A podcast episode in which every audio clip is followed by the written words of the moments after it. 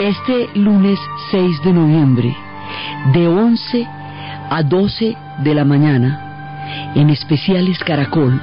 vamos a contar historias de brujas, de muertos, de ánimas, historias de Halloween, historias de estos tiempos de equinoccios y de solsticios, historias de los tiempos de las brujas. Buenas. Este es el segundo de los especiales Caracol de los festivos. El tema de hoy es una mirada por el Halloween, por las brujas y por los días de los muertos y las diferentes historias y formas en que la gente concibe la muerte en estos días.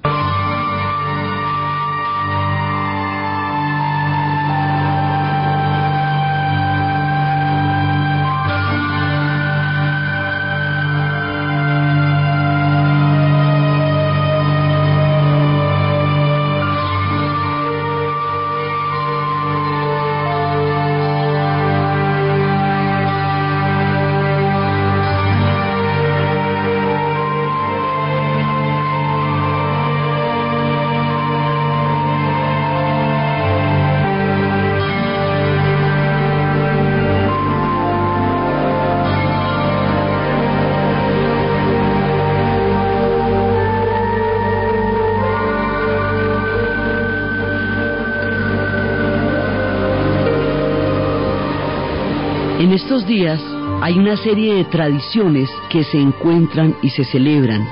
Una de ellas es el Halloween, otra es el Día de los Muertos. El Halloween viene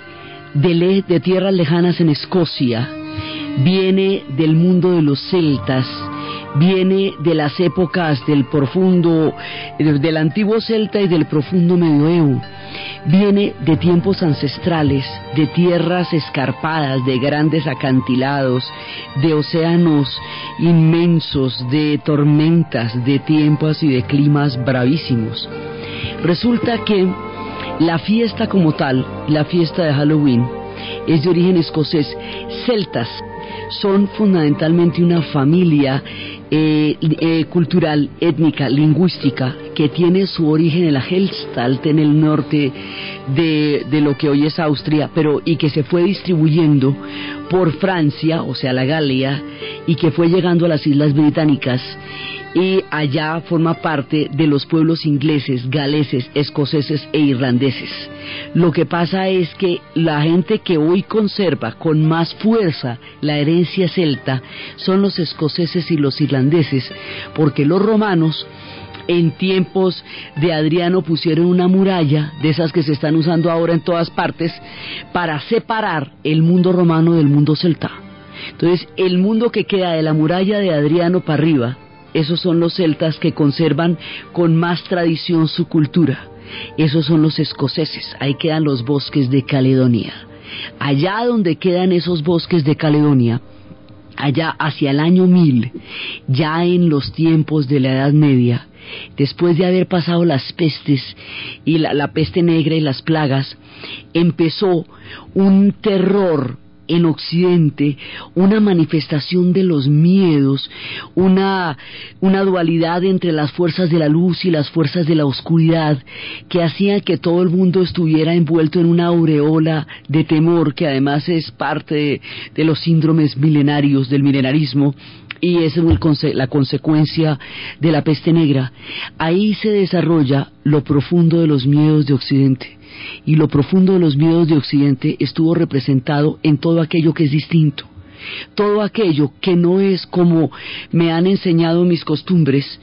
suele verse primero como distinto y luego como atemorizante. Ese, digamos, es un síndrome que también eh, se, se mostrará con respecto a la xenofobia y a las otras culturas. Entonces, aquí hay tres elementos que resultan diferentes e incomprensibles. Uno es el avance del Islam, son las épocas de las cruzadas, es otra fe, es otra religión, es otra usanza y otra visión del mundo. Otro es el judaísmo, que había llegado en condiciones teológicas adversas porque no creían en Jesús como en Dios y porque estaban involucrados en el proceso en el que Jesús llegó a la crucifixión, eso va a hacer que su asentamiento en Europa sea duro y difícil. Y el otro son las mujeres. Las mujeres van a quedar históricamente marginadas del conocimiento y marginadas de la, digamos, de la participación en la vida, en las decisiones de la vida y sobre todo en la sexualidad. La sexualidad empieza a ser perseguida primero en el mundo cristiano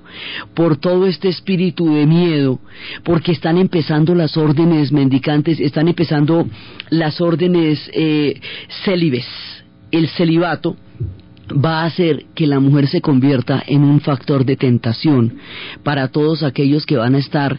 eh, de por vida en los claustros y en los monasterios. Y más adelante, durante la época de la Reforma y la Contrarreforma, como ahí empiezan los espíritus puritanos y las doctrinas extremas de Calvino, las mujeres van a tener una función también de tentación y de, y de todo lo que sea lujuria, todo lo que lleve al ludismo, todo lo que lleve a la sensualidad, va a estar tan proscrito en el mundo católico del año 1000 como en el mundo protestante de 1700, en las épocas de la Reforma, y ambas circunstancias le caen encima a las mujeres. Es una mural que va contra las mujeres y que las va a marginar y las va a estigmatizar. Entonces, el estigma que hay contra la sensualidad, contra lo lúdico, contra una forma de sexualidad que no sea estrictamente para procrear. Esto va a ser tan profundo en la cultura, tan complicado, que la única manera de revertir estos esquemas va a ser a través de una gigantesca revolución sexual en la década de los años 60, justo en Estados Unidos y en Inglaterra, de donde provienen estos ancestros. Va a haber una cosa muy arraigada en la cultura. Entonces, en esa época, con ese sentido del estigma, con el sentido de los miedos, del miedo a lo desconocido, del miedo sobre todo a aquello que no se puede controlar,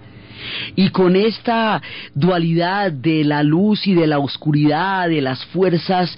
del bien y de las fuerzas del mal, la mujer se va eh, poco a poco acomodando dentro de un esquema de ser parte de lo que es el mundo de las fuerzas de la oscuridad y la representación de las brujas se van a convertir en mujeres que a quienes se les acusa de tener pactos con el demonio. Se dice que el demonio se sirve, o sea, para darle al demonio toda una representación histórica, le atribuyen una corte, un sistema administrativo así de gente para que trabaja para él, gente que le camella, que le asiste, que le trae, que le lleva, digamos, hacen como una burocracia del infierno y del demonio para que haya funciones y cargos y todo eso, porque si no sé cómo se explica el demonio son abstracto, eso hay que ponerle formas y patas y ranas y cosas. Entonces, dentro de toda esta, digamos, imaginería administrativa del, del, del espectro del demonio, hay unas que son las asistentes de él. Esas dicen que son las brujas. Y esas brujas entonces dicen que son las que periódicamente van a renovar las fiestas en las cuales le hacen tributo al demonio. Esas fiestas coinciden con las cosechas, con los solsticios y con los equinoccios, con los cambios de las estaciones, porque el origen de todas las fiestas es agrícola. Entonces estas fiestas coinciden con eso y se llaman los sabbats, cuatro sabbats en el año, y el, son varias que hay una que es antes del primero de mayo, antes de Semana Santa, que se llama Walpurgis, que es en el hemisferio norte en el verano. Esa es, eh, esos son los varios sabbats del año, pero el último sabbat del año es la de Halloween, es la del 31 de octubre. Esa es la fiesta donde, donde se van a dar la última parte de los cuatro espectros de los sabbats en que las brujas le rinden culto a Satanás. Entonces, esa noche tiene primero eh, la connotación del sabbat para las brujas. Es el momento en que están sueltos los espíritus, es el momento en que el mundo paranormal se manifiesta con más fuerza, es el momento en que los goblins tienen la última noche para hacer fechorías porque después van a quedar aletargados todo el invierno, es cuando se acaba la luz, los días empiezan a cortar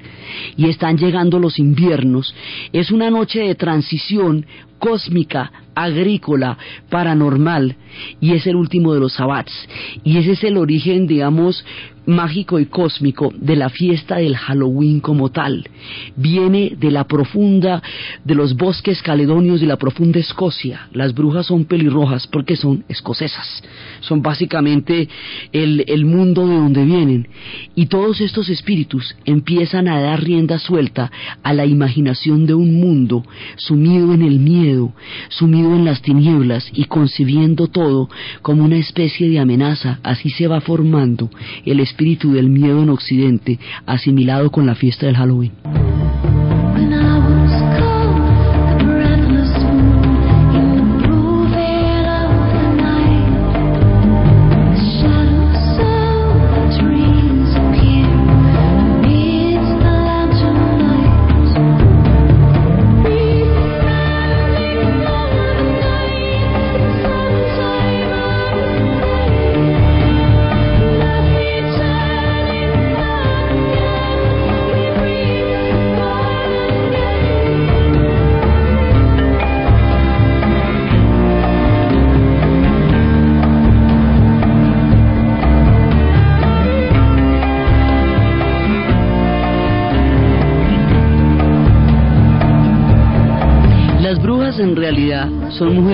Conocimientos de la naturaleza, son antiguas chamanas, que a partir de las religiones del bosque conocían el poder de las plantas, el poder sanador de las plantas. Entonces, al conocer el poder curador de las plantas, que es lo que hoy hacen los chamanes y hoy, hoy hacen los taitas, al tener ese tipo de conocimiento y el haber quedado marginadas del conocimiento como se estaba enfrentando en ese momento, se les acusa de brujería, porque conocen artes que otros no conocen. Es un castigo al conocimiento. Y por otra parte, porque no están ligadas a unas estructuras de propiedad. Entonces, si una mujer no es, no pertenece a un hombre en ese momento, cuando todo era una pertenencia, también resulta sospechosa porque es libre y la libertad no tenía ninguna connotación en esa época. Entonces, o las mujeres que tienen el conocimiento, que es un poco lo que pasaría, aquellas que tienen saberes, eso pasaría después también con los científicos, que los hay que saben unas cosas y los hay que saben otras. Entonces, todas estas mujeres se les liga con el mundo de Satanás, se les ve en los cementerios y empieza una persecución contra ellas que va a tener diferentes fases. Hay una fase que es en este mundo católico del medioevo. Hay otra fase que es en el mundo protestante, en la época de las guerras de Escocia. Escocia va a enfrentar la destrucción como nación por parte de Inglaterra, en un proceso largo y doloroso en el cual la, la, la, eclosionaron, la destruyeron. Hoy por hoy Escocia forma parte del Reino Unido, no pudo ser una nación independiente como sí es Irlanda con un precio también muy alto, con un dolor impresionante, pero ahí hay problemas, digamos, de formación de identidades y de nacionalidades. Lo mismo también pasó con la gente de Gales, también con los galeses. En, esta, en estas guerras mortales entre los escoceses y los ingleses, mediadas por la reforma, porque unos eran protestantes y los otros católicos. Los, los escoceses de la Highland, de la Tierra Alta, son católicos. Ellos hablan de un rey que está en Francia y que ese rey va a regresar algún día para reivindicar el derecho de los, de los escoceses católicos a su propia cultura.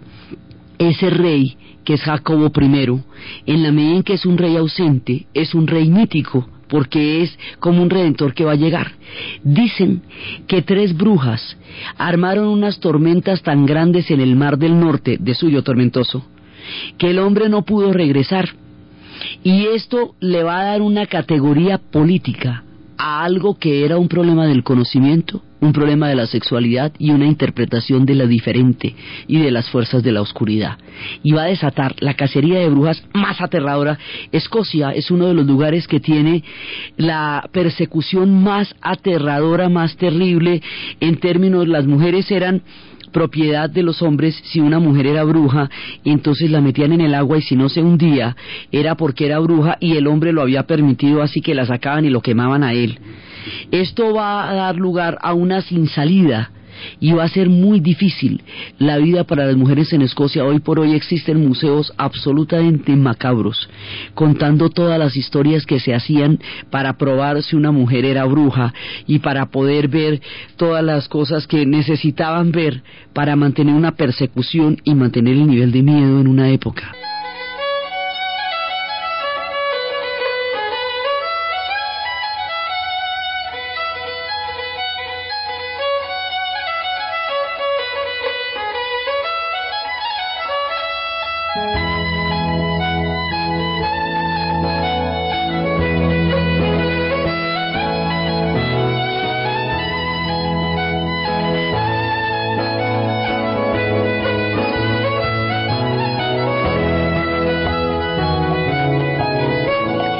De los escoceses y de los irlandeses, y de la lucha frontal que han tenido con los ingleses, y del papel político que tuvo en ese momento los movimientos de la reforma político y religioso, y de la persecución de las brujas,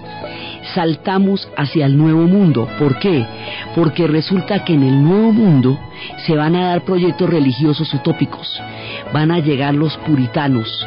en busca de una fe en la cual puedan ejercer con toda tranquilidad su religión, huyendo de los desgarramientos en que se sume Europa durante los siglos de la Reforma y la Contrarreforma. Entonces, en esta llegada al Nuevo Mundo, al trasladarse esa fiesta de Halloween, que tiene el origen en los fuegos celtas, en los bonfires, que eran unos fuegos gigantescos para ahuyentar a los malos espíritus, que hablaba también de una fiesta enorme, ese día hay que hacer fiesta hay que hacer una fiesta muy grande para que los espíritus malignos se mantengan fuera, se mantengan lejos. Entonces hay que hacer ruidos. Eh, se disfrazaban y todo. Había, digamos, como una manera de ahuyentar los espíritus. el traslado al nuevo mundo de estas tradiciones, porque son precisamente los escoceses y los irlandeses y todos estos pueblos los que van a llegar a, Estados Unidos. Entonces llegan con sus tradiciones. En Estados Unidos la connotación terrorífica se pierde un poco y se vuelve cada vez más una fiesta infantil y se vuelve más una fiesta para los niños donde con las matracas, donde van haciendo ruidos y esos ruidos hacen que los niños estén cada vez más involucrados en esas fiestas y que empieza a haber dulces para los niños, digamos ya eh, la connotación que la fiesta tiene en el presente es mucho más del nuevo mundo que de, de, los antiguos terrores de Escocia. Sin embargo, conserva esos espíritus desatados de todas las fuerzas de la luz y la oscuridad que están en ese momento volando por los aires. Entonces va a llegar a los Estados Unidos y va a involucrar muchísimo más a los niños, a la naciente nación americana, porque ahí está, hasta ahora la, se la estaban inventando, y es cuando se disfrazan, utilizan las calabazas iluminadas, todos los fuegos, las calabazas iluminadas y todos esos símbolos se hacen para ahuyentar los malos espíritus. Entonces, si bien esta fiesta va cogiendo una connotación eh, más jocosa, más alegre en el Nuevo Mundo, hay una situación que es excepcional y es la situación de Salem. En Salem, Massachusetts, se va a presentar una situación en alguna, una vez un par de chicas, eh, Abigail y Elizabeth, declararon que habían tenido un contacto con una posesión demoníaca y al tener un contacto con una posesión demoníaca empezaron a desarrollar una histeria como en aquella época no existían los sistemas probatorios. No había una verificación de los testimonios de las personas, no había una manera de corroborar y de poder probar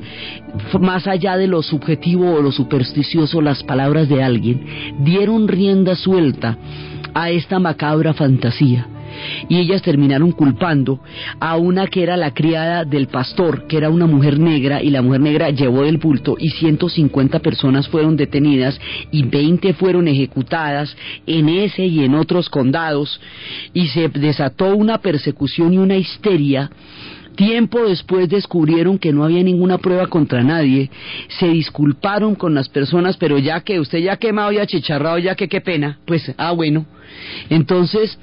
Después de eso se dieron cuenta que habían sido presos de una histeria colectiva. De ahí en adelante, cuando hay una persecución ciega, fanática, supersticiosa, rodeada de una aureola de terror que no puede llegar a probarse, se le llama cacería de brujas por los procesos que tuvieron lugar en Salem y por la huella que eso dejó en la memoria colectiva de qué es lo que pasa cuando se da rienda suelta al terror y a la superstición eh, sin forma ninguna, sino como una especie de espíritu nubloso que va colándose por entre, por entre los miedos profundos que estas sociedades traen de, los, de las épocas anteriores. Entonces, así es que las brujas van llegando al Nuevo Mundo. También se habla de unas brujas escocesas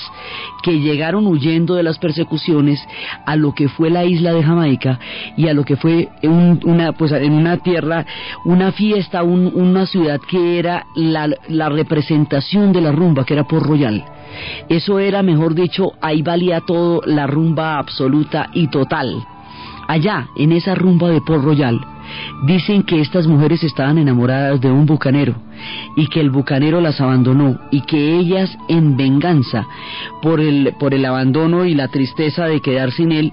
crear una tormenta tan grande que hundió para siempre Port Royal. Port Royal es una leyenda que está debajo del mar en Jamaica, en lo que correspondería hoy a Kingstown, la actual capital, y es una leyenda de tesoros escondidos, de bucaneros, de fiestas, de parrandas, de brujas, de historias eh, desatadas, de libertinajes y de todo aquello que estaba proscrito en épocas en que se mezclaba el puritanismo y la fantasía con unos espíritus bien complicados que eran los que se movían en la época.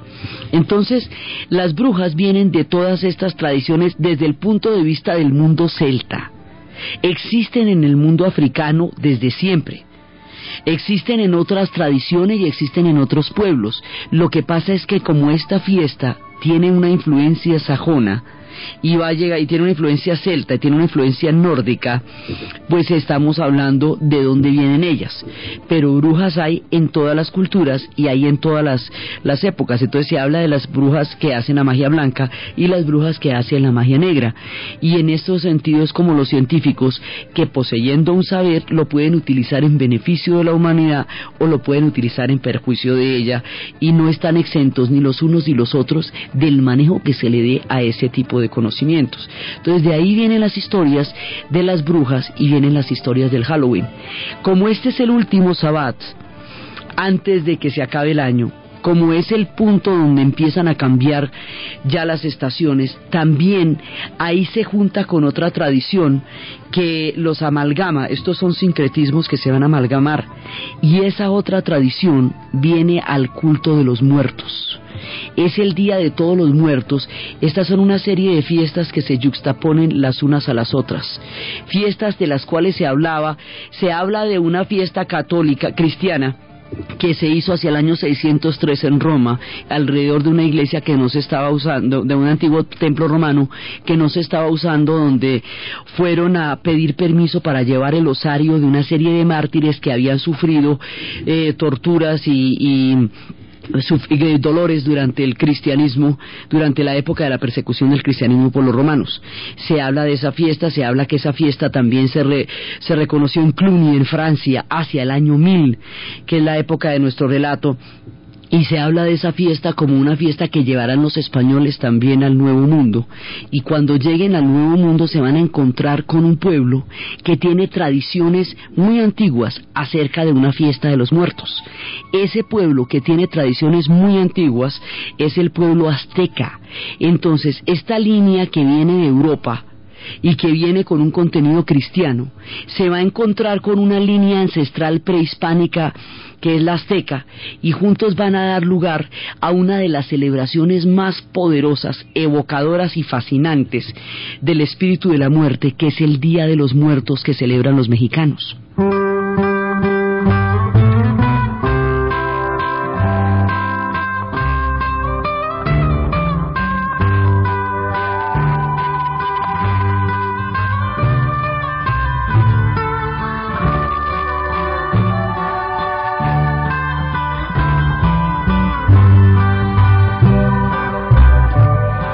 Diferencia del Halloween, que es el espíritu de los terrores más profundos y el manejo de los miedos en Occidente, la fiesta de los muertos tiene una connotación diferentísima y maravillosa. Resulta que los muertos en su largo trasegar por las otras vidas y los otros mundos, necesitan una vez al año visitar a sus parientes, venir a verlos, eh, saludarlos, ver cómo están. Es un momento de visita, de parcería, de encuentro con los muertos que no tiene nada de terrorífico, sino que está rodeado de la gala y de la expectativa de una visita importante llamada.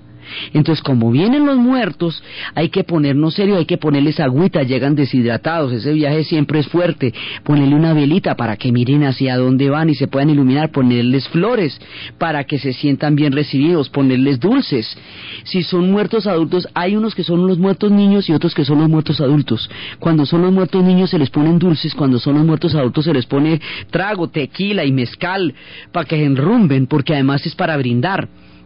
Aquí se trata de atraer a los muertos, de atraerlos para compartir con ellos un día al año, con las personas que se fueron antes que uno, con los seres que uno amó, con los amigos, con los parientes, con la gente con la que usted se encontró y vivió momentos maravillosos y poder revivir el espíritu de esas personas en un campo de, de alegría y de jocosidad. Entonces se hacen las calaveras, todo ese montón de calaveras, calaveras de dulce, calaveras de melao, todo lo que se utilice para el Día de los Muertos tiene que eh, renovarse el año siguiente porque la gracia es que los muertos lleguen pero que no se van a quedar porque va y se amañan y entonces ahí sí la montan. No, que lleguen, que estén contentos, mucho, brindamos, pasamos bien bueno, nos enrumbamos y luego que se vayan porque si se quedan sí ya es un problema muy grande. Entonces, las tradiciones aztecas hablaban de esto, de un mundo prehispánico, inclusive tenían diferentes formas, los que habían muerto de una manera, los que habían muerto ahogados se les tenía agua, los que habían muerto de una manera violenta, los que habían muerto de una manera natural, tenían toda clase de diferencias en el mundo azteca, en el mundo maya también había toda una tradición de la manera como se relacionaban con los muertos, tradiciones que vienen del profundo pasado pero que también tienen ecos en el presente. Hay una, una historia famosa de una epidemia de cólera en Guatemala que no la podían conjurar porque la gente no tomaba las medidas necesarias para evitarla, porque querían que les pusieran la pared del cementerio y no no se, no hacían todas las medidas higiénicas que tienen que hacerse para evitar el, que se esparza la, la epidemia de cólera porque necesitaban una pared en el cementerio. Fue tanta la insistencia que la Organización Mundial de la Salud que estaba vigilando ese proceso decidió hacer la pared del cementerio a ver si funcionaba la campaña de prevención. Cuando hicieron la pared en el cementerio, empezó a funcionar la campaña. Era que los muertos estaban descubiertos. Al estar descubiertos los muertos, todo el mundo cósmico estaba en peligro y nadie se sentía bien y entonces no había motivación para hacer que los vivos entraran en la campaña contra el cólera, porque los muertos estaban manga por hombros en la pared del cementerio. Así se muestra en el presente las tierras del mundo maya y las tierras del mundo azteca. Entonces todas estas tradiciones se van a juntar y van a formar una gran alegría. Lo particular de esta fiesta es el brindis, es la alegría y es la música y es, y es la danza y son todas las manifestaciones de los corridos y las historias de un pueblo que, como dicen ellos, es la manera más eh, alegre de juntarse con lo único que todo el mundo tiene seguro en la vida, que es la muerte.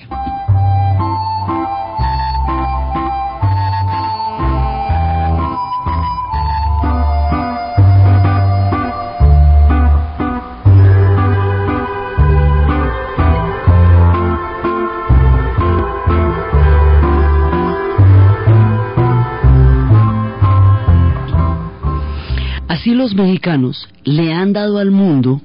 un contenido cultural completamente diferente de la muerte. Esta cultura ha sido conocida por todas partes y en todas partes se ven estas calaveras como una evocación de la manera como los mexicanos se relacionan con la muerte y cómo lo hacen sin miedo, sin, sin morbo, sin, eh, sin la solemnidad, porque también es irreverente. También es la manera como las calaveras puestas para todas partes, la gente disfrazada de calaveras, todo el mundo rumbeando disfrazado de calaveras, le quita esa connotación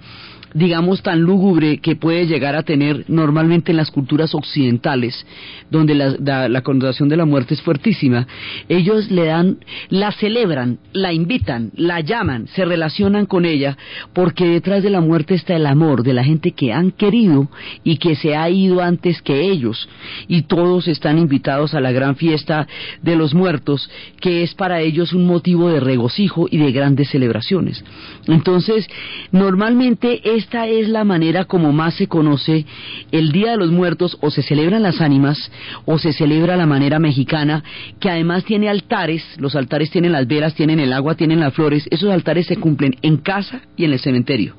En casa se les está esperando, pero también es ese día que todo el mundo se va a los cementerios a conversar con sus muertos, a brindar con ellos, a tomarse un tequilita con ellos para poder eh, acompañarlos y disfrutar de su compañía en ese día. Esa es la manera como los mexicanos celebran el Día de los Muertos. Pero la muerte tiene muchas connotaciones, tiene muchas maneras de ser entendida por las diferentes culturas y cada manera es distinta de las otras. Los, mexicanos habían conocido estas tradiciones por los españoles, que por un lado habían pasado también en el Islam, habían pasado por Egipto, habían estado en contacto con los egipcios también, y traían antiguos relatos. Los egipcios, que venían a través de estas historias subyaciendo, tienen una idea de la muerte. Toda la civilización egipcia se hizo alrededor de la muerte. Y se hizo alrededor de la muerte como una prolongación de la eternidad y de los mejores momentos de la vida. Una civilización entera rindió todo su fruto, todo su conocimiento, toda su capacidad arquitectónica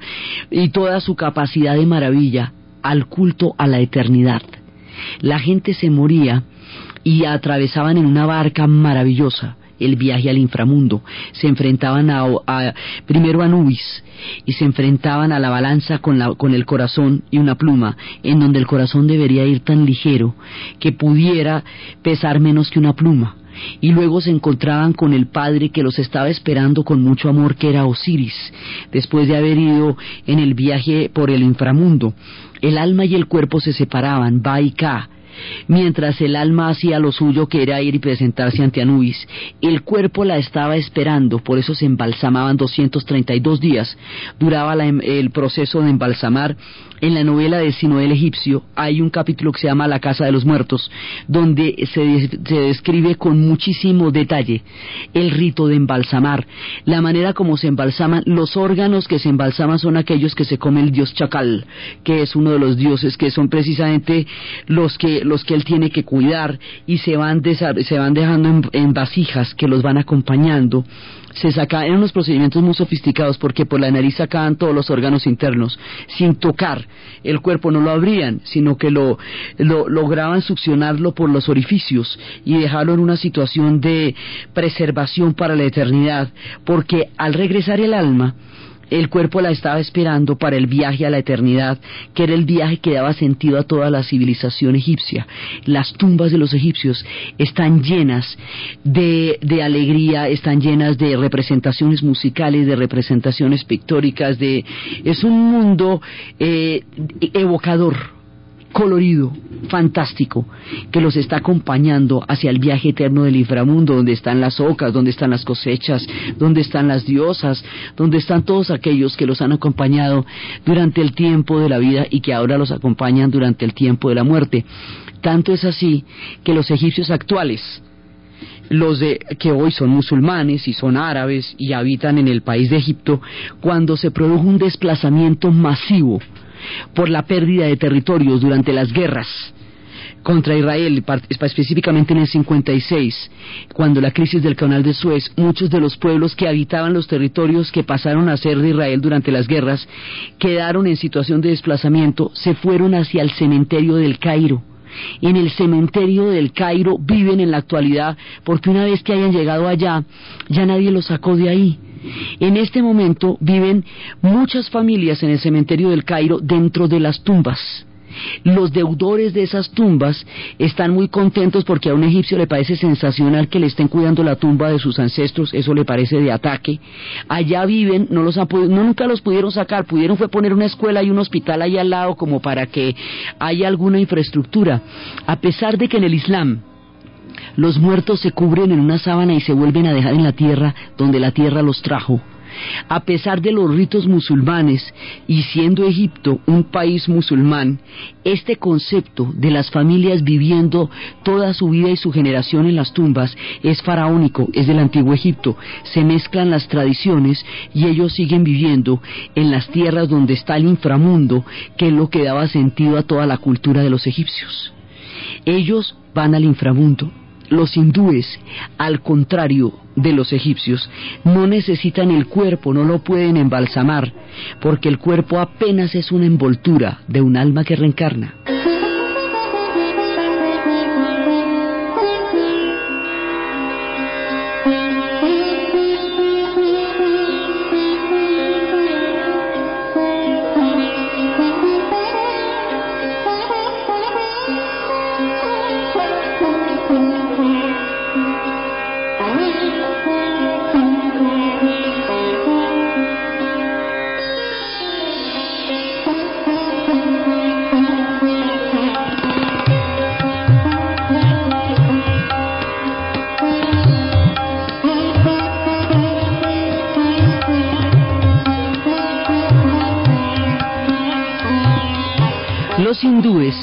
Están organizados en un sistema de castas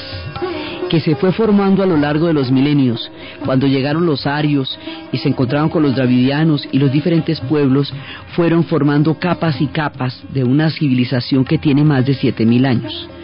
Esas castas están dadas por el punto de reencarnación. El nivel de reencarnación en el cual usted esté determina la casta en la que haya nacido. La casta mayor es de la de los brahmanes o los sacerdotes. También está la casta de los, de los artesanos, de los soldados, de los, eh, de los sudras, de los vacías, de los comerciantes y de los intocables. Este sistema de castas que organiza, digamos, la estructura del mundo de los hindúes, del hinduismo, está dado por el, el punto en que el alma esté en su proceso de reencarnación hasta que llegue al punto en que se haya perfeccionado tanto que ya no tenga la necesidad de reencarnar. Este proceso va desde los primeros nacimientos, por eso un insulto de los hindúes es nacido una vez uno que nace una vez está crudo porque el alma todavía no ha entrado en todos los procesos de purificación. Los procesos de trascendencia y de purificación del alma están dados por las acciones de las personas, están dados por los karmas y los dharmas. Los karmas son las acciones que van a revertir en consecuencias negativas o difíciles en la siguiente reencarnación. Los dharmas son aquellos regalos a la vida que se van a revertir también en niveles de superación. Para que todo esto ocurra, el cuerpo tiene que ser completamente temporal. El cuerpo cumple una función eh, casi que es episódica en el mundo del alma. El alma reencarna una y otra vez, una y otra vez, hasta que se encuentra en estado de perfección. ¿Qué se hace con ese cuerpo? Se quema. A diferencia de los egipcios, que embalsamaban los cuerpos porque eran los que iban a albergar un alma eterna para el viaje a la eternidad. Los hindúes necesitan deshacerse de ese cuerpo. Ese cuerpo se cuida extremadamente porque todo el yoga, la respiración, la cultura del hinduismo tiene un cuidado del cuerpo, una relación entre el cuerpo sutil, entre los chakras, entre el cuerpo espiritual, entre el cuerpo físico. Se le paran todas las bolas al cuerpo mientras existe, pero cuando se murió, chao que lo quemaron, porque ese ya estorba. Entonces ellos no podrían aferrarse al cuerpo de alguien porque en ese cuerpo ya no está el alma. Ya se fue, chao. Entonces, inmediatamente se queman en piras funerarias, preferiblemente en el Ganges, porque el Ganges es el río sagrado, es el río de la madre donde se renuevan los ciclos de la reencarnación, es donde Shiva y Parvati están esperando las almas para renovarlas en el nuevo ciclo de las reencarnaciones y empezar otras veces, otra vez la rueda de la vida, que tiene muchos aspectos, uno de los cuales son, es, es esta vida, pero también son las otras. Entonces, así es que los hindúes conciben la muerte y por eso la cremación para ellos, ir a morir al Ganges, es estar mucho más cerca de los puntos de reencarnación. Eh, la cremación es una manera de encontrarse en un momento en que el cuerpo abandona el alma y el alma puede volar, el alma puede entrar en su proceso de trascendencia. Allí van los hindúes cuando mueren. Los japoneses, que tienen una religión completamente diferente que es el Shinto, tenían muchos problemas con la muerte en torno al tema de la pureza. Para ellos la muerte estaba rodeada de impureza y eso les producía una, un temor muy grande desde cuando sus padres Isamani e Isagani, los fundadores de la dinastía, de toda la dinastía del origen del pueblo japonés, habían experimentado en manos de, Isagani en lo que va a ser la muerte y la descomposición de los frutos del más allá.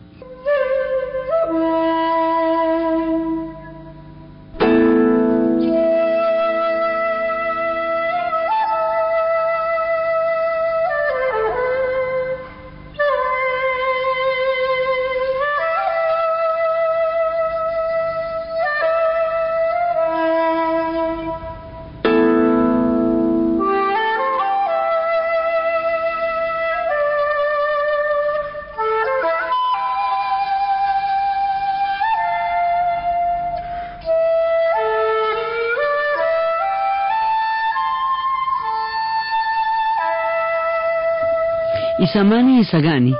son los padres originales de donde surgió el mundo del Japón. Son aquellos que bajaron de una flecha dorada a través de una, de, una gota que creó las cuatro islas que conforman el archipiélago del Japón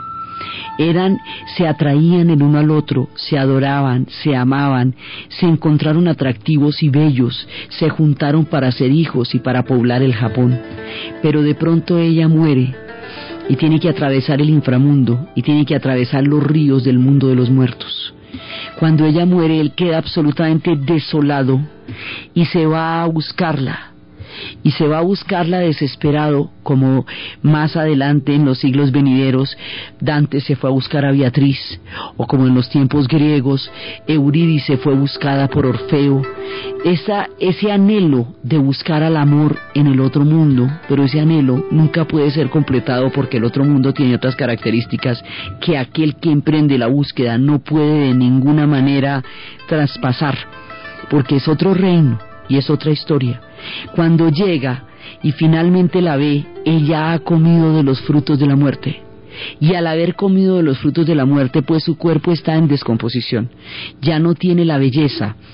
ni la lozanía, ni la maravilla con que él la conoció. Horrorizado, sale corriendo y no la puede ver porque el espanto se ha apoderado de sus ojos. Esto durante mucho tiempo estuvo atormentando a los japoneses porque el Shinto tiene una historia importantísima basada en la pureza y en la limpieza del cuerpo y en la medida en que la mente, en la medida en que la muerte era capaz de corromper toda la pureza y la limpieza del cuerpo, por eso es que ellos los rituales de los baños, los rituales de la arena, los rituales de la limpieza son una parte fundamental de su vida cotidiana porque es una religión donde la pureza, eh, digamos, integral física es un valor importantísimo. Entonces, eh, en la oposición a esta, este culto a la, a la pureza y a la limpieza física, pues la muerte traducía una descomposición en los órganos que era imposible para ellos. Esto se viene a solucionar de una manera dulce y armónica con la llegada del budismo. Cuando el budismo llega a Japón por la vía de la ruta de la seda, transmitido a través del emperador amarillo que lo había llevado a la China, viniendo desde las historias de Gautama Buda, que había nacido ya grande en la India, en el no había nacido en el siglo V antes de Cristo, pero va a llegar después a la China en el siglo I y por la vía de la China va a llegar después al Japón, al extremo del Asia y va a moldear el espíritu de todo el Asia, tanto de los japoneses, de los chinos como de los tailandeses, como de los birmanos, como de los vietnamitas, como de los camboyanos. El budismo va a moldear el espíritu y de los mismos hindúes en una gran medida. El budismo va a traer la dulzura y va a traer la compasión. Al traer el budismo un alma que también va a reencarnar, porque el budismo de todas maneras viene de la India. Y en la India estamos reencarnando desde hace más de 5.000 años, entonces el budismo lleva la reencarnación. Y al llevar la reencarnación, resuelve el problema de la descomposición del cuerpo, porque mezcla este culto a la naturaleza, esta purificación del alma y esta profunda espiritualidad que tienen los japoneses con un sentido mucho más profundo de la muerte, porque es el alma la que va a reencarnar y al reencarnar encontrará cuerpos que de nuevo sean hermosos, que de nuevo sean fragantes, que de nuevo sean bellos, capaces de amar y de, y de dar amor. Entonces el tema de la descomposición deja de ser un espanto para los japoneses, porque el budismo los llena de esperanza, los llena de dulzura y les cambia la connotación terrible que tenía la muerte de los padres originales. Ellos son Shinto, esa es su religión, es la divinidad del Teno, es el culto a la naturaleza, es el sentido de la pureza, pero también son budistas y también son zen, tienen una amalgama de religiones que da diferentes visos a una profunda espiritualidad y su concepto de la muerte va a estar marcada profundamente por este sentido del budismo que los libró de toda esa incapacidad para manejar o digamos toda esa repugnancia que les podía producir la descomposición de quienes ya habían comido de los ríos de la muerte. Otros que tienen una manera completamente diferente de enfrentar la muerte, que van en otro sentido, pero que también están esperando desde su propia concepción el viaje hacia la trascendencia del más allá, son los iraníes, el pueblo persa.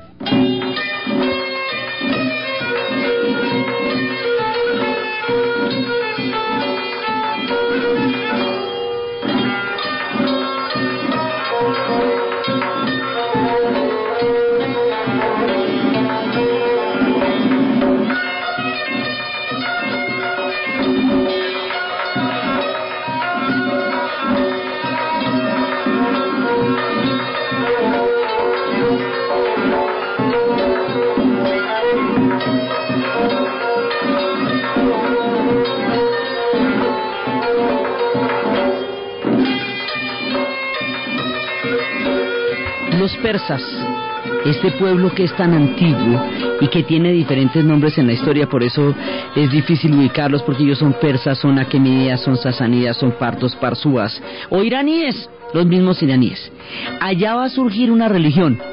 Esa religión es la religión de Aura Mazda. Y Aura Mazda tiene dos hijos, Arimán y Zoroastro. Arimán se enfrenta contra su padre, llevado por el orgullo y llevado por la soberbia, y se convierte en un ángel del mal. Zoroastro va a permanecer siempre fiel y se va a enfrentar con Arimán en una lucha entre el bien y el mal, en una dualidad entre las fuerzas de la luz y las fuerzas de la oscuridad, que siempre estarán en combate. En un momento dado, Zoroastro encerró a Arimán en las montañas de Terán, de donde se dice que se liberará tres mil años después para hacer el, juicio de los muertos, y resucitar a todos, juzgar sus acciones y llevarlos al premio o al castigo final. El concepto de cielo, el concepto de infierno, el concepto de premio, se está dado por el mazdeísmo que es eh, una religión de hace más de 2.500 años en Persia. Dentro de, del mazdeísmo o de la gente que cree en Zoroastro, hay una concepción de la muerte que es particular. Ellos tienen unas torres del silencio.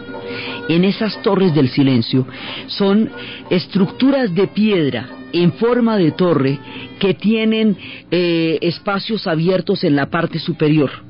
parecerían, digamos, son torres, o sea, tienen como ventanas, pero sin, pero al aire libre. Así como en el Islam se colocan los, los cuerpos rodeados apenas de una gasa dentro de la tierra para que la tierra se lleve lo que la tierra trajo. Así como la cruz de ceniza recuerda que polvo éramos y en polvo nos convertiremos. Esta idea de que la tierra reclame lo que es de la tierra y lo que la tierra trajo, que es, digamos, una connotación fundamental de la muerte en las culturas que nos reencarnan, aquí, en las torres del silencio, lo fundamental es que dejan los cuerpos abandonados dentro de esa torre, no abandonados, puestos dentro de esa torre. Los buitres llegarán y se los comerán. Cuando los buitres se los coman, en ese momento la tierra ha completado su ciclo y reclama lo suyo. No a través de la sepultura, no a través de la, de la tierra física, sino a través de los animales que la tierra también ha creado y ha generado para completar el gran ciclo de la vida y de la muerte en las torres del silencio llegan los buitres, que son animales sagrados, que cumplen la función de completar el ciclo de la vida y de la muerte y que no tienen para ellos ninguna connotación macabra, porque una de las cosas de todo este viaje es ver que lo mismo significa algo completamente diferente para todas las demás culturas y que es solamente del ángulo del momento donde uno nació, donde significa una cosa u otra. Miles de destinos se desatan de la muerte y esta es la manera como la gente de Zoroastro, como los mazdeístas, como el pueblo iraní, como la religión zoroastrista, las que adoran a los fuegos sagrados que arden en la tierra sin que nadie los prenda, los que nacieron en las tierras del petróleo, mantienen su relación con la vida y la muerte. Y por último los chinos tienen una relación entre la vida y la muerte en la cual la muerte no es sino un aspecto de la vida o la vida no es sino un aspecto de la muerte. Los ancestros y los parientes están unidos por un ciclo vital. Dentro del confucianismo no hay una diferencia entre los parientes y los ancestros. Están simplemente en otros planos de una misma realidad, como una rueda que en una cara tiene la vida y en otra cara tiene la muerte.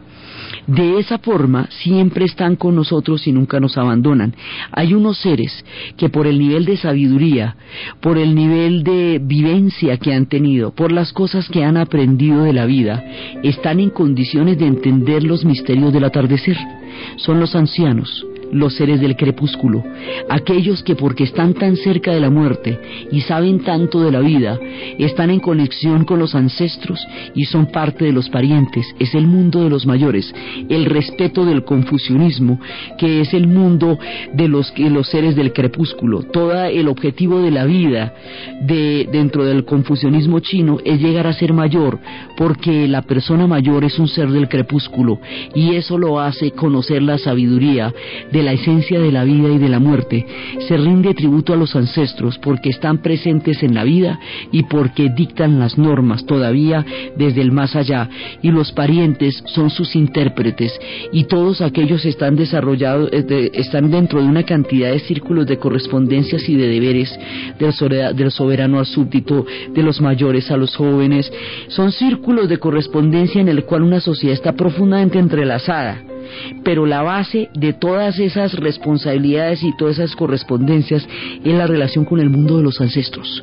Así que el mundo de los ancestros entre los chinos es la base cósmica a través de la cual se mantiene la estructura de su relación entre la vida y la muerte.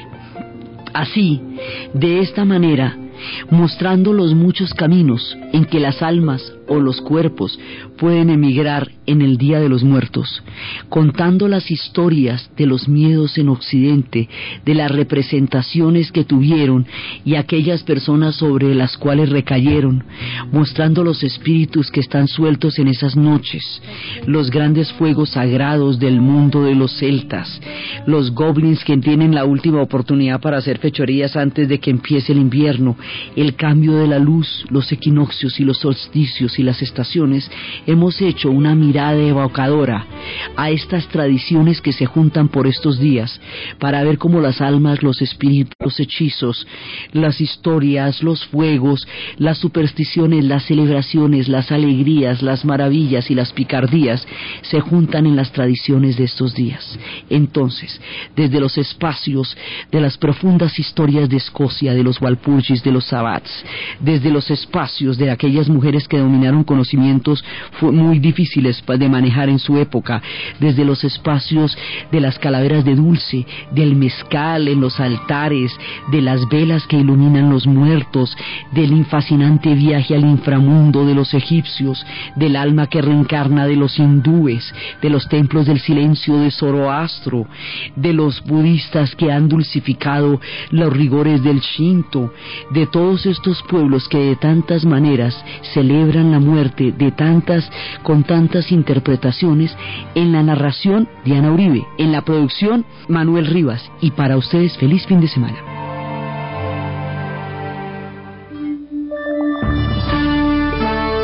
Caracol Radio. Caracol vive la vida.